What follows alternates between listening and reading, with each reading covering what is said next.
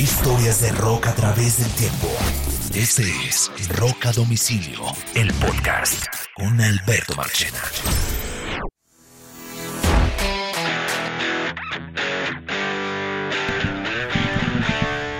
Bienvenidos a un nuevo episodio de Rock a Domicilio Podcast. Estas son historias de rock a través del tiempo. Y este episodio de hoy es el episodio de el resumen eh, de noticias más importantes de toda la semana. Eh, en este episodio eh, usualmente hacemos un resumen de lo que ha pasado en rock en los últimos siete días. Y para acompañarme, mi amigo Carlos Oñoro. Mr. Oñoro, ¿cómo vamos? Hola Marchena, aquí estamos. Ahora te veo sonando muy bien, me parece muy bien. Es computer, es un new computer, new microphone, está funcionando bien. Sí, está bueno, está bueno. Voy a hacerle la, propaganda, ¿no? Se llama Crosshair de MSI, muy bueno. Ok. Bueno, um, hablemos de noticias de rock y digamos que la noticia más triste del rock de esta semana no la vamos a ampliar mucho porque la vamos a dedicarle un, un programa especial y es la muerte de Meat Love eh, a sus 74 años, uno de los cantantes más importantes eh, de la década de los 70, también de parte de los años 70. Su álbum But Out of Hell es uno de los cinco LPs más vendido de la historia en Estados Unidos. Este disco pasó las 40 millones de copias, va por 43. Y en la realeza de los discos que han vendido más de 40 millones de copias, no hay más de 10 discos. Y uno de esos discos es este álbum, este disco del 77. Y, y murió, murió a los 74 años. Eh, todo parece indicar, aunque no ha habido un, anuncio oficial, murió de COVID. Y han habido muchas historias, Oñoro, por ahí, que han dado vueltas diciendo si él era o no eh, eh, antivacunas y tal. ¿Ah? Sí. El hombre al parecer era antivacuna, muy... Él siempre estaba incómodo, él siempre es muy demasiado contestatario.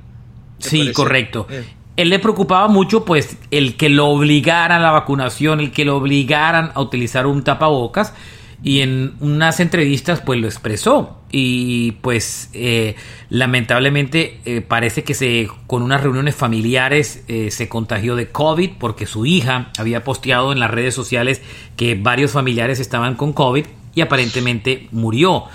Em, y esto es una noticia pues triste porque este es un rockero importante él no era, un, no era alguien joven, digamos que 74 años, por supuesto.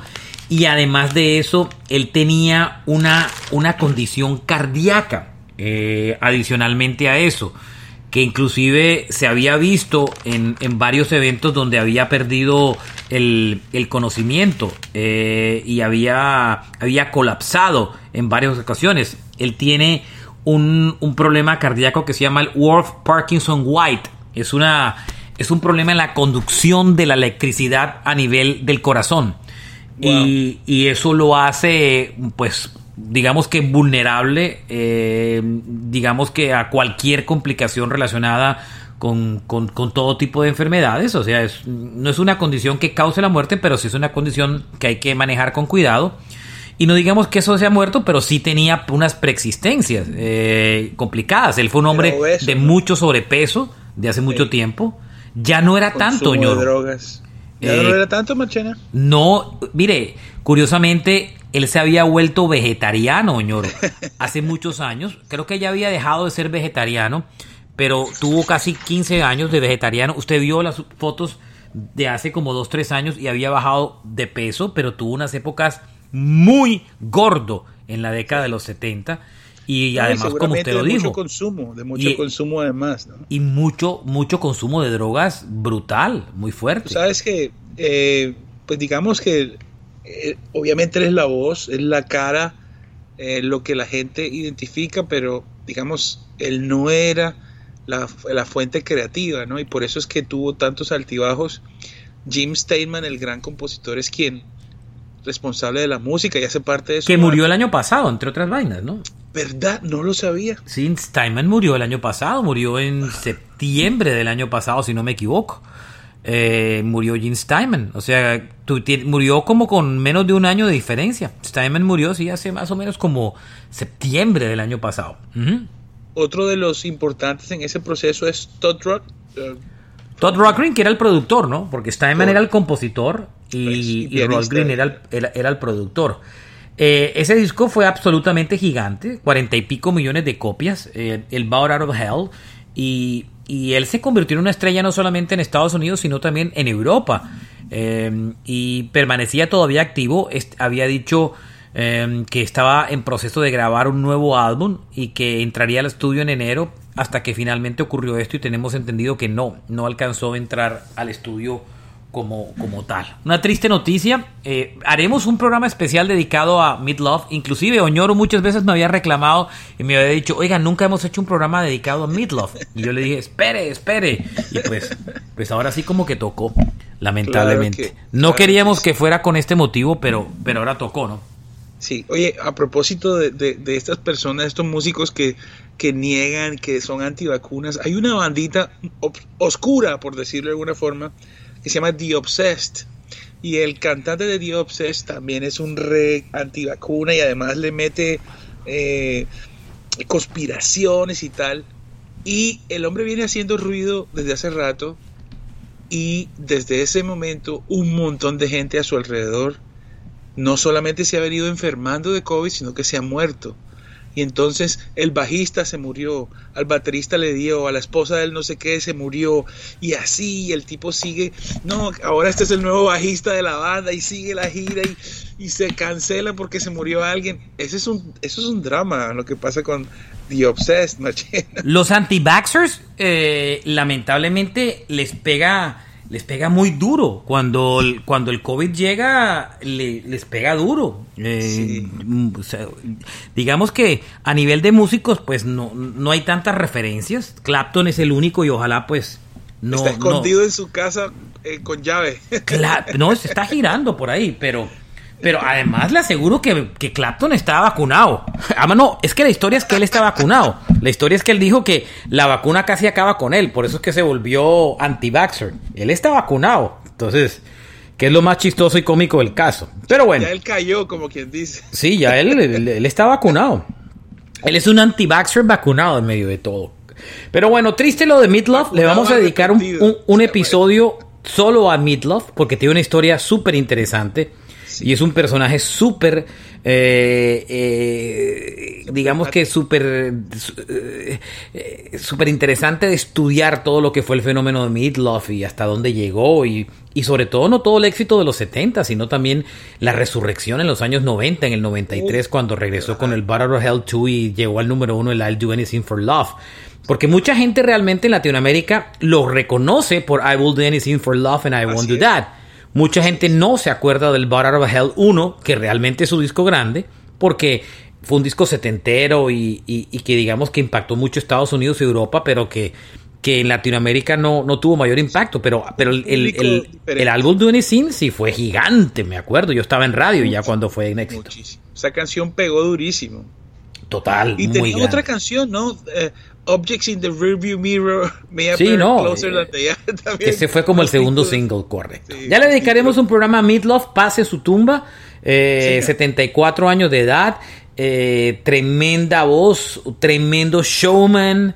Y, y como cosa rara, otro de esos músicos que no tiene nada de ni siquiera nunca lo han nominado el Rock and Roll Hall of Fame. Entonces me daba mucha risa porque el Hall of Fame decía con nuestro corazón de rock and roll nos duele y tal. Y yo, pero y yo les escribí y le dije que les va a doler si ni siquiera nunca lo nomi ni lo nominaron. No es que ni siquiera lo eh, haga parte, es que nunca lo ni siquiera lo nominaron. Ahora, es un tipo que tiene uno de los 10 de los que tiene uno de los 10 discos más más vendidos de la historia del rock en Estados Unidos. Sí, ni, siquiera el rock, de la música en Estados Unidos. Y ni siquiera se murieron. Y ya se ¿Ah? murieron los dos, los dos importantes. En claro. Y Rod Green lo, lo, metieron este año, ¿no? Pero a pupitrazo. Pero empujado. Empujado, totalmente. Bueno, em, me voy a mover para hablar de un festival, Oñoro, que esta semana Live Nation lanzó y que la gente cuando lo publicaron pensó que era una broma. y el festival se llamaba se llama When We Were Young, cuando fuimos jóvenes.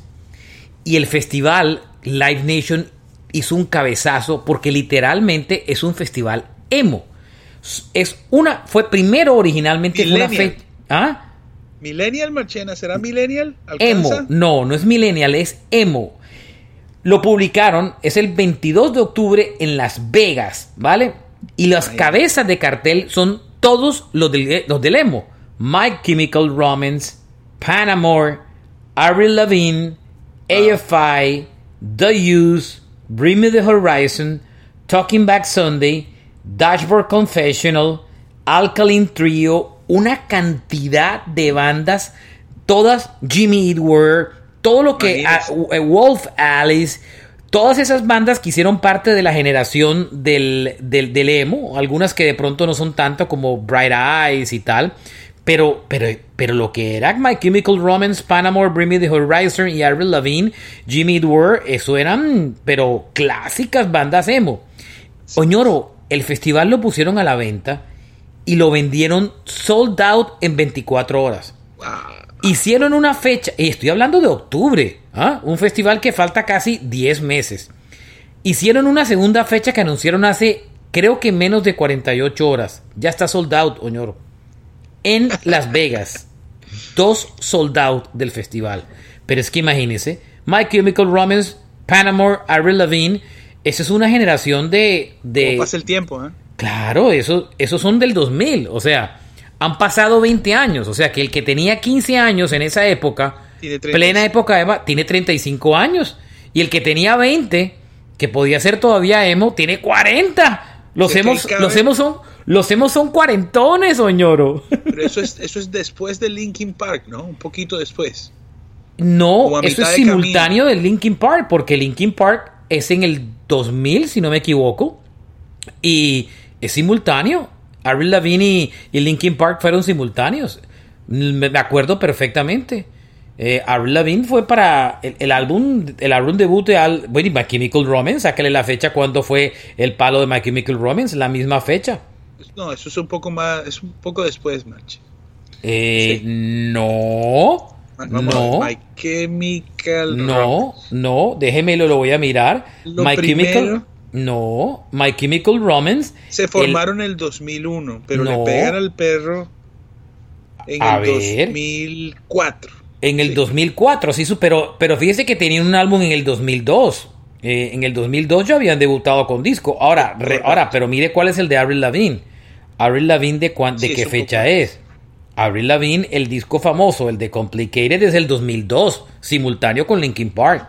Sí, señor. Sí, señor. Let Go, que es el super álbum de. Bueno, Under My Skin también es buenísimo. Pero Let Go es del 81, simultáneo con Linkin Park. Yo me acuerdo que yo la conocí a ella personalmente porque mm, ella tocó en la primera entrega de los MTV Latinos que hizo Paulina Rubio en Miami. Lo hicieron en el Fillmore y yo la conocí así cara a cara ella tocó en ese festival y la vi, chiquitica, chiquitica, era una pera pequeñita, era una pulguita. Eh, imagínese, entonces hágase, hágase una idea de cuánto tiempo ha pasado. Los emo están a punto de ser cuarentones, señor. Bueno, nosotros. si los emo son cuarentones, nos reservamos nuestro estatus.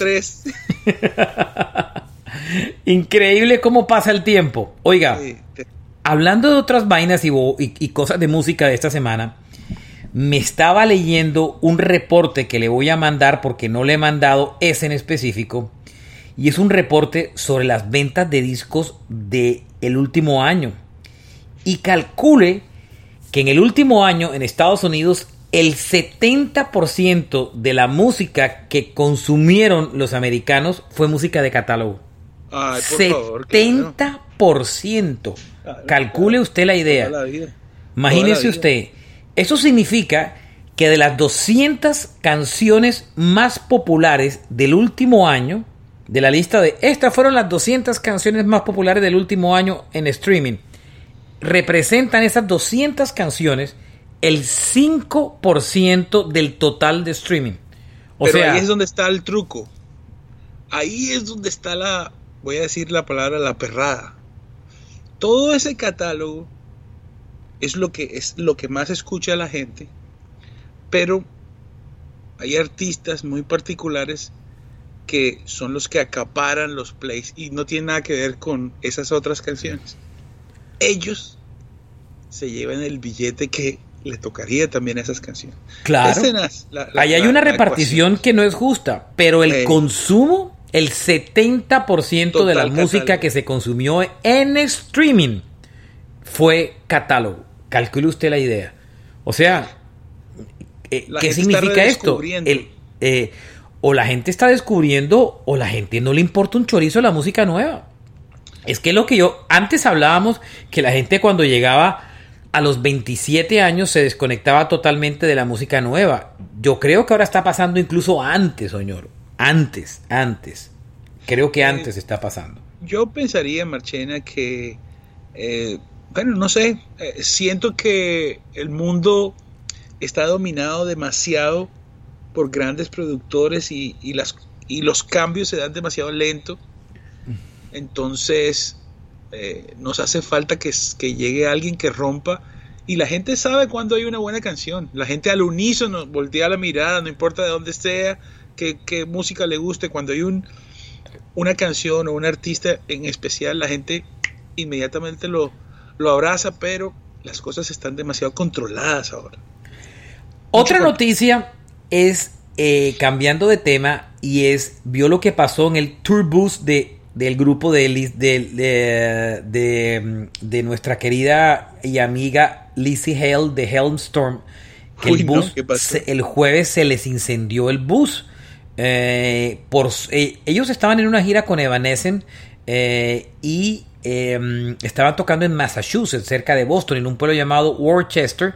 Se les incendió el bus donde viajaban a las 3 de la mañana. La suerte es que no hubo ninguna persona muerta porque esa noche no se quedaron en el bus, sino que durmieron en el hotel. Pero el bus, se les el bus de la gira se, le incendió. solo. Se incendió solo el bus. ¿Mm? No tengo ni idea. ¿Usted que le encanta las teorías? dormido fumando. Se, incendió. Se incendió el bus. Incendia. Esos buses son preciosos, entre otras vainas. Preciosos son esos buses. Fue un, un fenómeno que, que, que coloquialmente se denomina turco circuito. Turco Circuito. Ok. Bueno, um, Elton John retomó su gira de despedida, su Farewell Tour.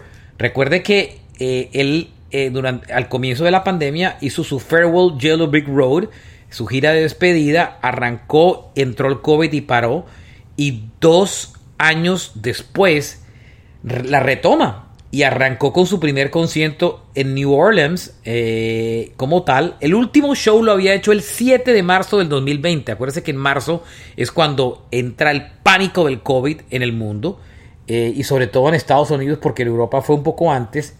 Eh, y en marzo se paralizó todo. Elton John logró hacer el último show el 7 de marzo del 2020 y ahora reinicia, imagínense, reinicia dos años después la gira de, la gira de despedida. Eh, Marchena, pero, pero Elton John es valiente, porque tiene todo, todo el, ¿cómo, ¿cómo, se le dice a eso? El cuadro, el cuadro del grupo, del grupo de riesgo. Muy valiente, y entre otras lo que dicen es que está en una burbuja brutal. Eh, para no perderse ninguno de los shows, está en una porque es que mucha gente ha cancelado shows. Y, y, la verdad es que lo que ha hecho Elton John es bien valiente, valiente, a mí me sorprende. Yo tenía esa boleta la tenía comprada, tristemente la devolví porque yo dije, este man no va a regresar. de pedir mi dinero de devolución no la guardé, fue de las pocas que no guardé. Y hoy me duele porque si la voy a comprar revendida vale tres veces más de lo que yo originalmente la había comprado. Y, o sea, la boleta más barata vale 200 dólares y yo la había comprado por mucho menos. Y bueno, la gira arrancó y esta gira lo va a llevar por gran parte de Estados Unidos que todavía está pendiente. Eh, el show fue precioso. Tocó Benny and the Jet, Philadelphia Freedom, Tiny Dancer, Rocketman, oh. Levon, Calnell in the Wind, Sad Son, Don't Let This All Go Down on Me, Cocodrile Rock, The Beach is Back, I'm Still Standing. Hizo su canción que el año pasado llegó a número uno de listas de Inglaterra, Cold Hearted, que también estuvo en el top 10 de radio en Estados Unidos. La colaboración con Dua Lipa, esa que revivía dos canciones clásicas de él, Your Son, y la última que tocó en el show fue Goodbye Yellow Brick Road. Tocó 21 canciones Elton John. Eh, y ahí está, despidiéndose. Le vi una entrevista en CBS This Morning esta semana y dijo que si esta es su despedida. Dice que él va a seguir grabando discos, pero que no va a hacer más giras. Y dice porque simplemente quiere pasar tiempo con su familia. Eh, la gente no le cree a nadie ya en las giras de despedida, ¿no? Nadie, eso, eso, ya no le creen a nadie, pero, pero él está defendiendo.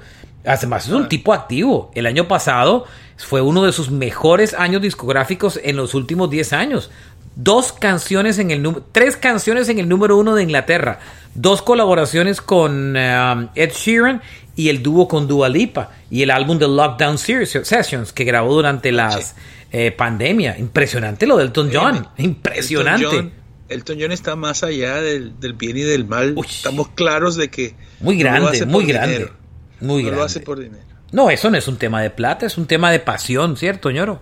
Sí, sí.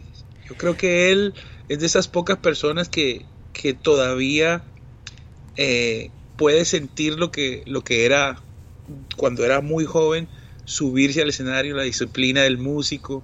Es un tipo muy, muy, yo tengo que decir que es humilde, me parece a mí. Véanse, la, pues, la, película de... Sí, es musicalmente me parece que es humilde en medio de todo tus extravagancia, su extravagancia.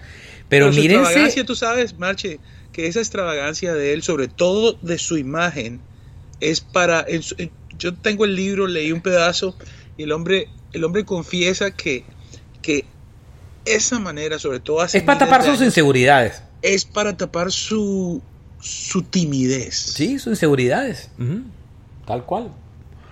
Oiga, Oñoro, eh, ¿usted vio lo de, lo de Bono de esta semana? Me dejó frío. Yo la verdad que no lo comprendo.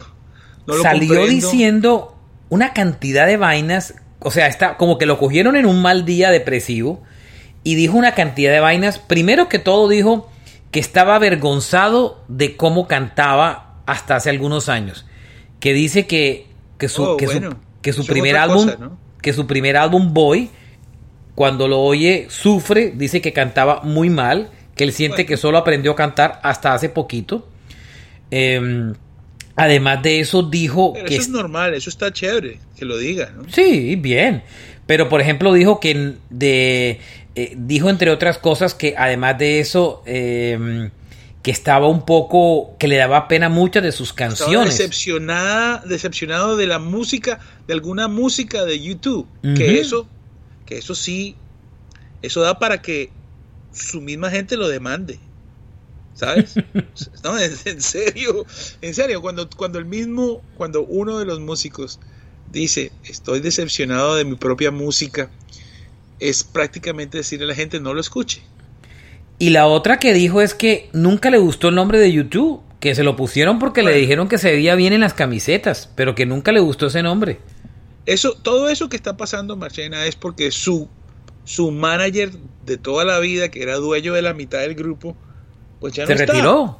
Hace años se le, vendió su parte a Live Nations y tal vez Bono quiere pelea con Live Nation. Porque es que otra cosa está pasando ahí. No, y además creativamente están rotos. Eh, yo estaba viendo un ranking que hace el portal de Última Classic Rock, que me gusta mucho, sobre los discos de YouTube, que son 14 discos, y lo hacen del último al primero. Para ellos el mejor es Joshua Tree y el segundo es Octon Baby, para mí es al revés pero miraba los discos y el 14, o sea, el último, el más malo de todos, es el disco del 2014, el Sons of Innocence, el que se coló en Apple. Uy, mejor dicho, claro. El 13 esa es, la gran vergüenza de ellos. El 13 es el Son of Experience del 2017. O sea, el que vino después. que ese fue peor, inclusive, que el que se coló en Apple. El doceavo más malo es el No Lion de Horizon del 2009 que es, el, que es el disco previo al que se coló en Apple. O sea, los tres peores discos de YouTube han sido los tres últimos discos que ha sacado. O sea, Sí, de del, del 2009, para que usted se haga una idea, del 2009 estoy hablando a la fecha, ¿son qué? ¿12 años? ¿13 años? 12 años de total decadencia. 13. Pero, 13 pero ojo, años donde la crítica considera que sus tres últimos dos discos, tres, tres últimos discos han sido los peores de su historia. Sin embargo, han girado Ah, sin sí. problema, sin problema por el mundo, llenando estadios, siendo los más millonarios. Lo que habíamos dicho de la- del catálogo, pues ahí está eh, de frente. Pero esa decadencia de YouTube es mayor, Marchena, porque eh, tú decides sacar el No Line on the Horizon en hace 12 años, pero ese resultado es de un proceso creativo y si nos vamos para atrás de la última vez que sacaron disco, tengo entendido que a ti no te gusta el How to Dismantle an Atomic Bomb. No. a mí me encanta. Me pare- a mí no me es gusta, último pero momento. ese, es el, de Vértigo. momento. Ese es el, el último medio rescatable disco de YouTube. A mí no es que, a ver, no es que no me guste, es que hay otros que me gustan más. El How to Dismantle es medianamente rescatable. Eh, Fue el último disco decente de YouTube. 2004, macho. 2004. Y después el que vino fue el, el, el, el No Lie on the Horizon, que a mí me tocó lanzarlo en Universal y fue desastroso ese disco. Yo, yo me acuerdo que importamos unas versiones que todavía la tengo guardada de un libro precioso y divino, pero el disco fue... Yo lo tengo. un- eso, yo no le regalé una copia de la que era un librito, no, no fue usted que se la regalé, no. Era un libro, lo saqué de... No, la verdad, yo creo que de pronto sí, Marche. Pero Sí. mira, ¿Mm? ese disco, mira la distancia que hay. Hay cinco años de distancia Claro. entre el, entre el de Vértigo y el No Line. No, O sea, y es esto- que y es que ellos ellos están muy perdidos. Y yo no sé si la gente dice, "YouTube va a sacar un disco por ahora." No creo, porque es, además esa canción que sacaron para la película Sing 2, esa canción es horrorosa, fue considerada una de las peores canciones del año el año anterior. Y no es porque la gente se la monta a YouTube, yo tengo un respeto enorme por YouTube y me sigue encantando YouTube, créame pero ellos ellos no logran encontrar el hilo. No, no sé qué les pasó. Perdieron lo que los gringos llaman el mojo. ¿Ha oído hablar del mojo, ñoro? Sí, el, el meneado, el, el no sé qué, no sé dónde. La sabrosura, o sea, el mojo. Eh, los gringos hablan mucho de ese tema del mojo. Y para mí YouTube perdió el mojo. Eh, no, no encuentran el camino, no ven como que, como que nada, como que, hijo de madre, sí, nada, no, no, no, no, complicado, complicado, no Manager- encuentran el mojo. manager era clave, Machena. Paul McGuinness, ¿no? McGuinness. Sí. Paul sí. McGuinness, eh, Paul era clave. Ellos, Eh, McGuinness se fue y ellos se terminaron de perder. Aunque, aunque él se va, él no sé, él se va cuándo, Marchi, como el 2012. Por ahí. El, el, el, el- si no me equivoco, McGuinness hizo parte del trato de Apple. Ahí no se había ido McGuinness todavía. Sí, él, él le vende a, a- a Live Nation. A Live Nation la parte. Pero usted sabe claro. que todos esos que terminan con Live Nation terminan, perdónenme, cagados. Mire Madonna, mire todos esos terminan, todos terminan enredados, los que terminan eh, en ese mundo corporativo de Live Nation. No La sé Chena, por... mira, ¿Mm? dice aquí, No Line on the Horizon del año 2009 vendió solamente 5 millones de copias, Imagínese. comparado, comparado con el Joshua Tree que vendió 25, pero, pero el 360 Tour del No Line on the Horizon Ah, claro. acumuló 550 millones de dólares Claro, ñoro, rompiendo porque récords. es que cuando usted tiene un catálogo no necesita un disco nuevo para vender shows y esa es la ventaja de YouTube. YouTube ahora anuncia la gira del Su TV re- recordando Lockdown Baby y la bota del estadio. No pasa nada. se llenan de plata. Yo soy el primero que les pago billete por ver esa gira. y yo soy fan de YouTube. Que uno critique su grupo no quiere decir que uno sea- de- deje de ser fan. ¿Sí me Ese es el entiendes? O sea, de no sacar más música. no, Y- yo soy muy fan de los primeros discos de Coldplay y les doy muy duro hoy en día. Y como de YouTube, hoy les doy duro, pero soy muy fan de YouTube, créame. Y al otro día me compré un disco de ellos que no tenían vinilo, el, el Under a Blood Red Sky. Pero bueno, nos movemos para el lado de Scorpions, Oñoro. Y esta semana hizo un episodio que lamentablemente usted no pudo estar, que fueron esos grupos que se pasaron al grunge cuando entró la fiebre del grunge. ¿Cómo vas a decir tú eso, hombre? y, Scorpions estaba en un en uno de esos discos.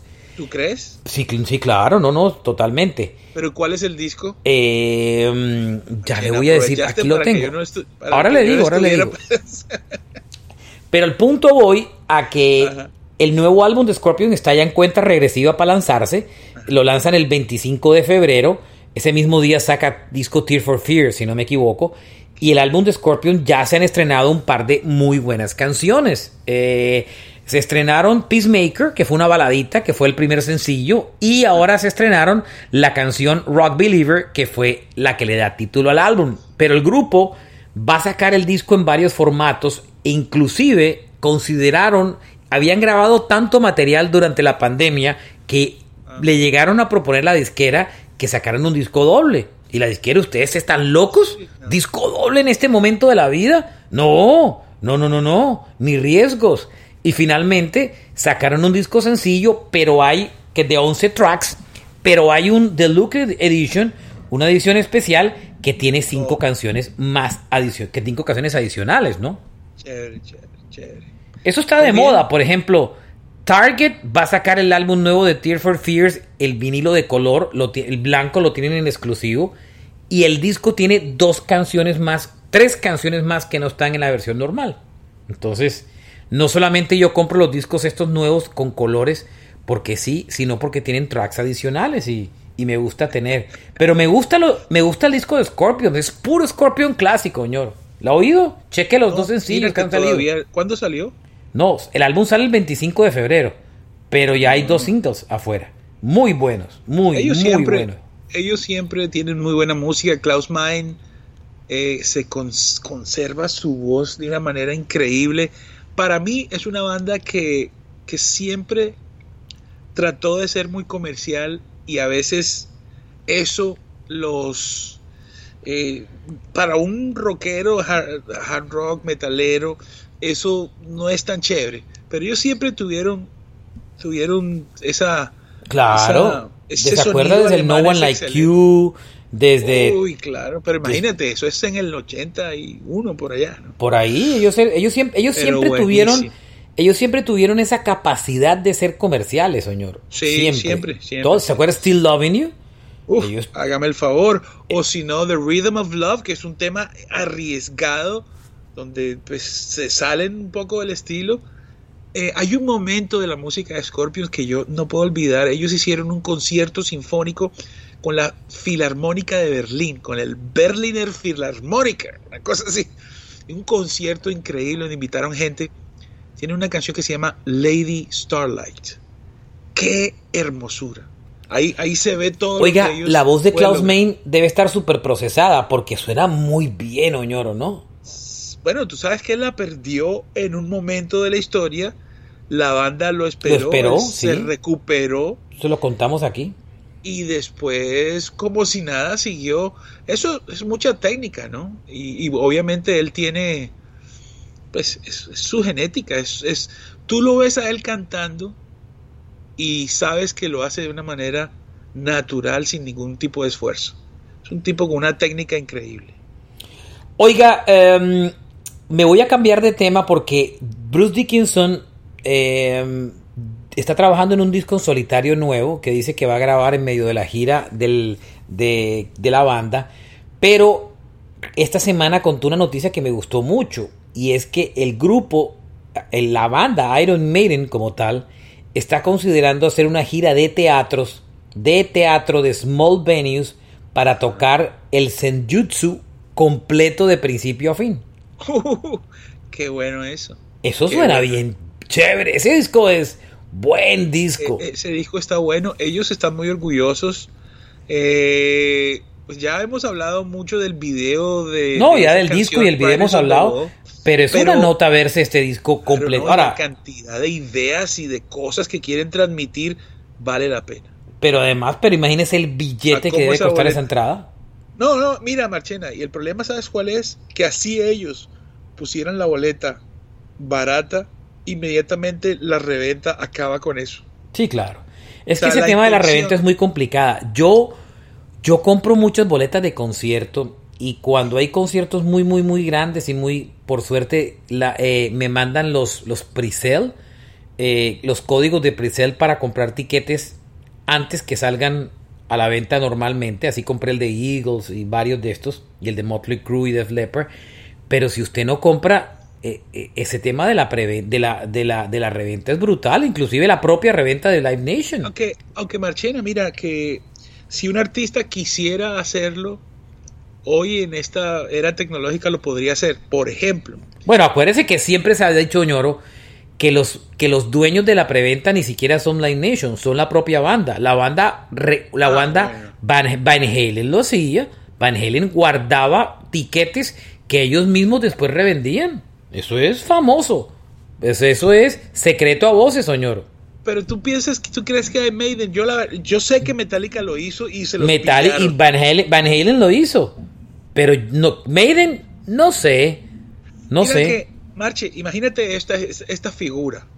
Vamos a hacer, vamos a imaginarnos esa gira. El club de fans, primero, solamente una boleta por persona y se le vende a los fanáticos primero.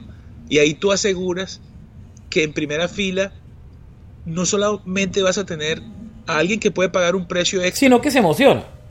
Bueno, la mejor es la de Billy Joel, la que yo le he contado varias veces. Billy Joel no vende la primera fila de su concierto nunca.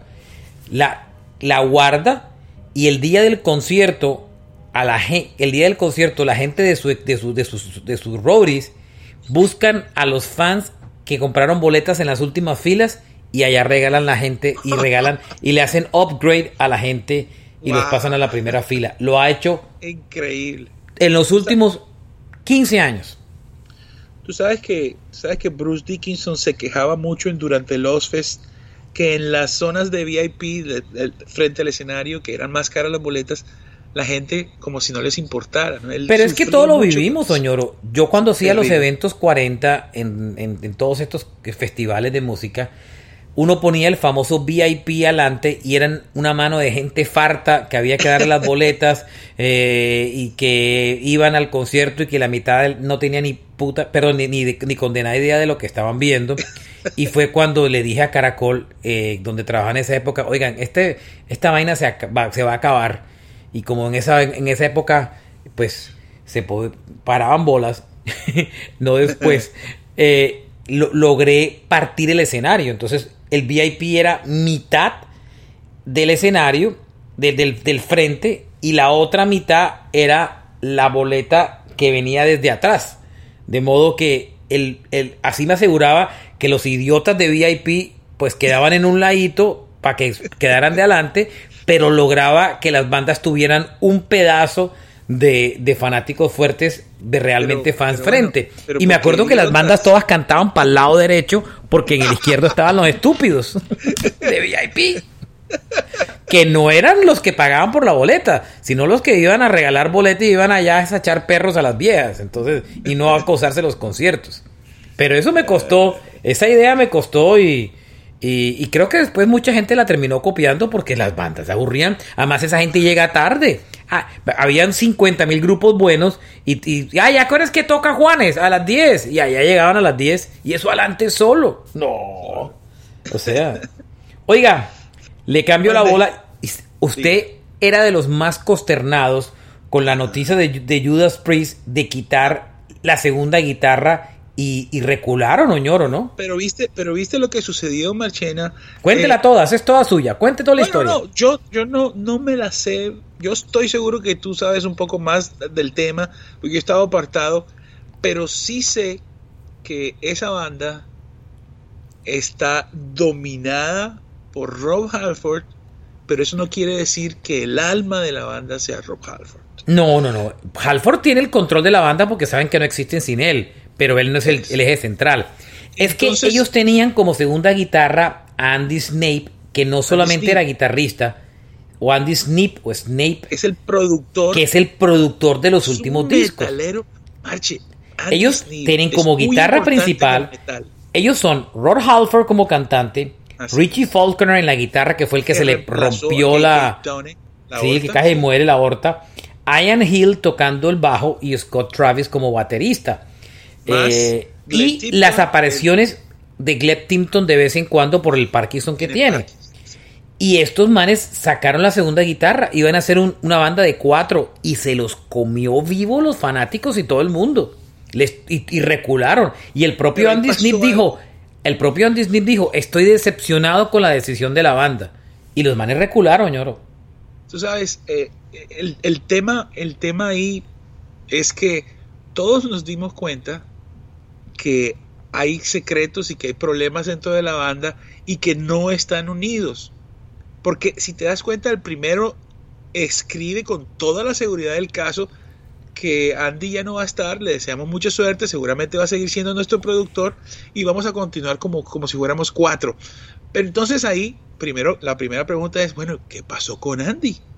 Exacto. ¿Y, por qué Andy, ¿Y por qué Andy se queja públicamente? ¿Qué es lo jodido? Porque, porque obviamente Marchena, y que la, la segunda parte del cuento es, Judas Priest es una de las primeras bandas, tal vez, bueno, con Iron Maiden, pero Maiden es 10 años después, imagínate. Pero Judas Priest es la banda que tiene dos guitarristas. Esos dos guitarristas no solamente tienen esa, esa mezcla musical entre los dos, sino que la vestimenta es toda, para los dos es como, eh, por ejemplo, esa pinta de cuero toda del cuello hasta las piernas de Rob Halford no es inventada por Rob, sino por el otro guitarrista KK Downing. Y que ya tiene su propia banda y que, lo, que no lo han dejado regresar, ¿no? Es que ahí es donde está... El KK Priest. E, ahí es donde está el detalle de esa noticia. Porque esa noticia es como, como, como a la ligera, como de orgullo, como emberracado de algo que está pasando. Pero al decir, vamos a continuar como cuatro, o sea, un solo guitarrista, una banda que es de dos guitarras, eso es un insulto, ¿me entiendes? Entonces yo, ¿te acuerdas que lo hablamos? Yo pensé, esto es un mensaje que él le está mandando a KK, pero tal vez yo, la verdad que no, no me había... Eh, la siguiente, lo siguiente que pasó fue la banda al unísono ha decidido continuar como estábamos. O sea que antes no era al unísono. Mm. sí, algo, algo pasa dentro de Judas. Claro, es que eso, eso sí, esos manes sí son mercenarios. Hay que decirlo con todo el cariño para Judas. Están tocando por el billete. Nada que hacer. Eh, bueno, a mí me parece que sí, que Rob, Rob Halford eh, es, un tema, ¿no? Porque ellos se fueron cuando no estaba Rob, cogieron un cantante que, ni fu ni fa. Que es el que está con el que está tocando KK Donning hoy en día. Sí, y, ojo que, el tema de KK Donald es como, como trágica la cosa, porque KK es básicamente fundador, ese, estaba antes de Rob, antes de Glenn Tipton, es como, como que el bajista y KK son los fundadores de la banda, ¿sí? Entonces, el problema con KK era que estaba peleado con Glenn Tipton porque Glenn era muy alcohólico y el hombre al parecer no estaba haciéndolo bien y en concierto tenía muchos errores. Entonces el, vivían en constante presión hasta un momento donde por la influencia de KK dicen, esta es nuestra última gira. ¿Mm? Pero después cambian ese plan y KK dice, no, mi hermano, yo me largo. Pero KK no sabía que la enfermedad de Glenn Tipton era lo que estaba haciendo que Glenn no tocara bien. Él pensaba que era su alcoholismo. Total. me mudo. se entera de la enfermedad marchena, el hombre se arrepiente, pero no lo dejan. Pero ya no lo dejan regresar. Yo dije, no, ya no, el business. Oñoro, Eddie Vedder eh, lanza disco nuevo, ya lo hemos hablado. Es su primer disco en solitario después de hace 11 años. Bastante eh, anunciado. Muy comentado. muy ya, esperado. Ya tiene dos singles que ha publicado de ese álbum. El álbum se llama Earthline. Eh, Earthline ya ha publicado dos singles el más reciente se llama Brother, Brother the Cloud, que fue el primero, fue, ya tiene tres, Long Way, The Apes, y ahora ha publicado este nuevo que se llama Brother the Cloud, eh, y ya se conocieron detalles adicionales de quienes son invitados al disco. Están invitados Elton John, Ringo Starr, Stevie Wonder y el propio padre de eh, um, Eddie Vedder, Edward Steverson Jr., que aparece en una canción. su padre está muerto. Pero lo grabaron. él, utilizó las voces de sus padres y, y, la, y lo utilizó para una canción. Brutal. Oye, Marchena, pero no nos queda duda. Ese disco sale ya, el 3 de febrero. Ya, dos semanitas. No nos queda duda. No nos queda duda de que. De que ah, perdóneme. Y adicionalmente tocan Chad Smith la batería. Eh, Chad Smith, de los Red Hot, ¿no? De los Red Hot Chili Peppers. Eh, y está tocando el bajo en algunas canciones Chris Cheney de James Addiction. Y el productor y la guitarra las está haciendo Andrew Watt, que es el productor de. productor general. Y es el productor de moda, ¿no? El de Ozzy, el de Post Malone, el de Eddie Vedder, el que produjo el, álbum de Elton John nuevo. Ese es man, es el. Marche. Es el mandamás, el productor del rock and roll del momento. Pero, ¿qué nos dice esto? Que es el momento de Eddie Vedder. Esto no es jugando. Yo se lo he dicho a ustedes muchas veces. Es brutal. Es la primera vez que veo a Eddie apostarle en serio a un disco en solitario, no, no, como, un, no como una temporada de vacaciones de, de Pearl Jam. Yo pienso que es por la edad también, ¿no? Es probable.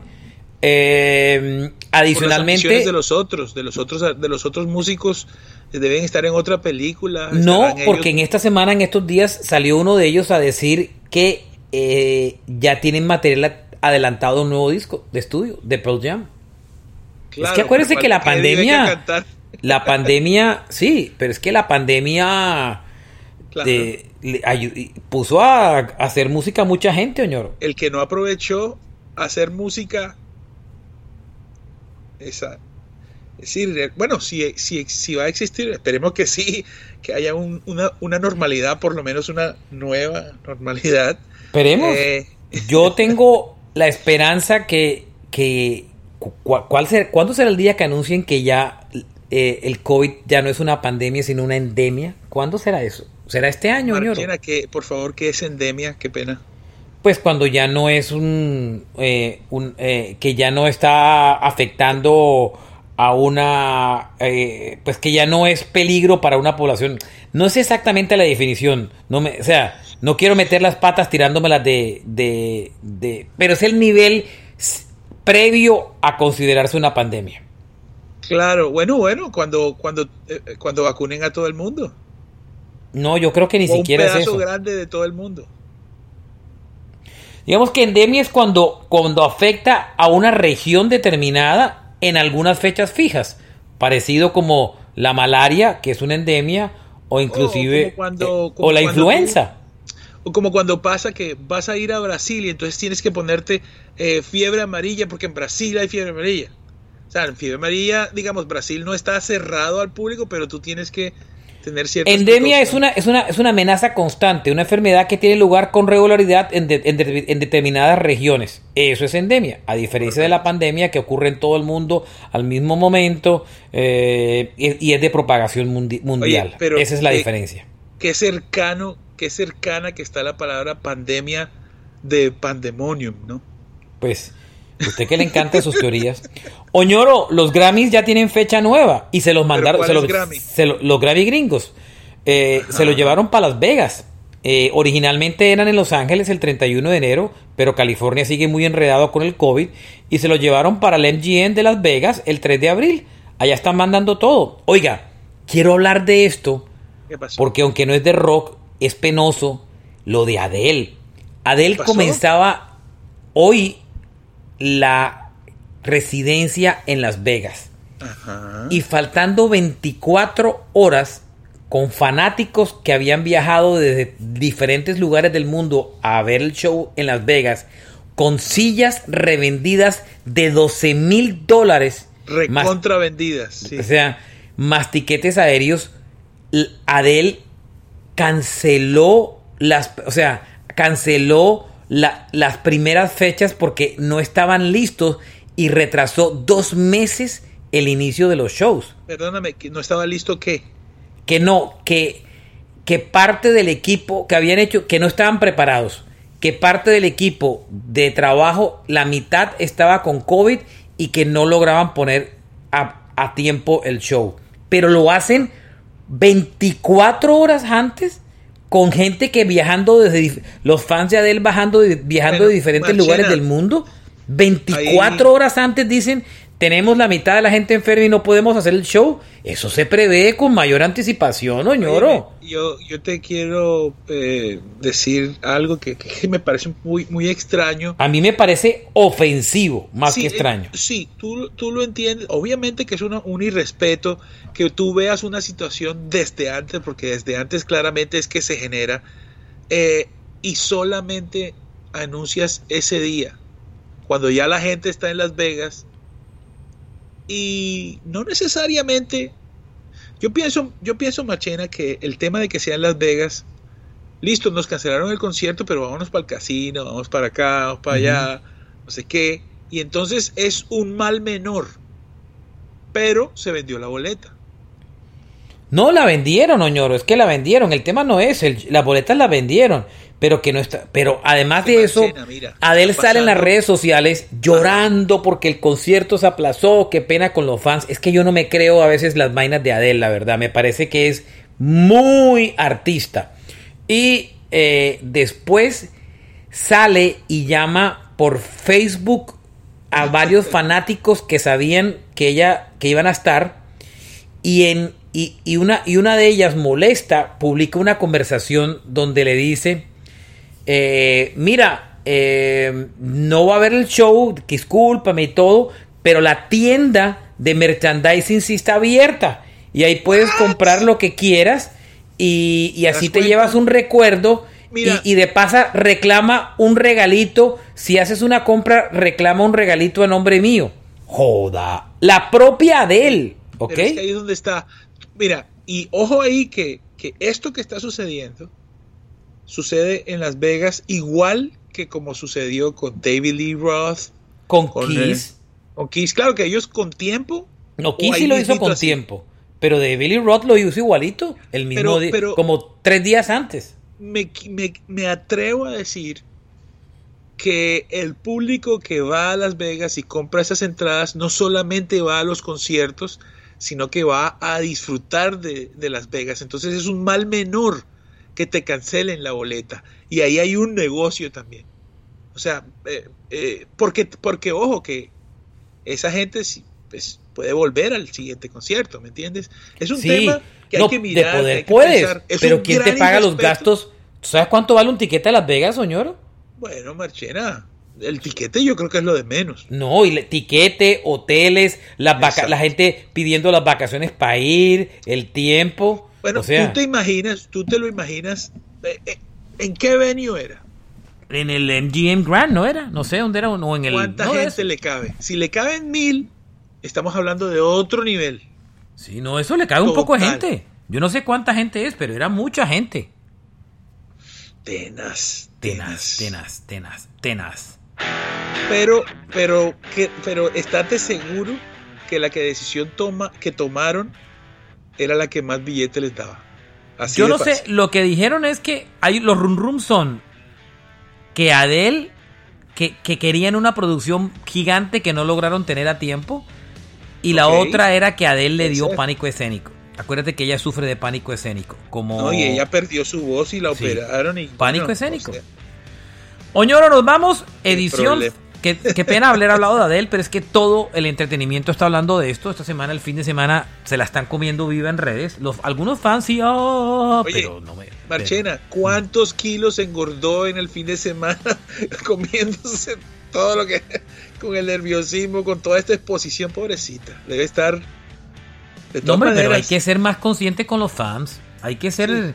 Al fan hay que respetarlo, ñoro. Yo sí soy muy crítico del artista que maltrata al fan, ¿sí me entiende? O sea, no, o sea, no estamos en un mundo donde estamos explotando al fan con unos costos gigantes y no estamos para dejar al fan así metido porque sí, oñoro. Pero hay otra cosa, ¿no? Hay otra cosa que es también muy, muy, yo diría que es la más importante y es que la gente se monta en un avión y ahora también arriesga su vida o por lo menos su salud. En fin. Nos vamos. Carlos Oñoro, Alberto Marchena. Síganos como Carlos Oñoro o Marchena JR en Twitter. Síganos como Rock a Domicilio Podcast en Instagram y en Facebook. Síganos en la plataforma donde usted oiga podcast. dígale seguir. Eso vaina es gratis. Y así no se pierde ningún episodio. Hay más de 900 para disfrutar. Y, um, y estas son historias de rock and roll contadas a través del tiempo. Gracias. Carlos Oñoro, Alberto Marchena. Larga vida al rock and roll, Oñoro. Así es, un abrazo para todos. Sigan rockeando, por favor. Y escuchemos a él también de vez en cuando.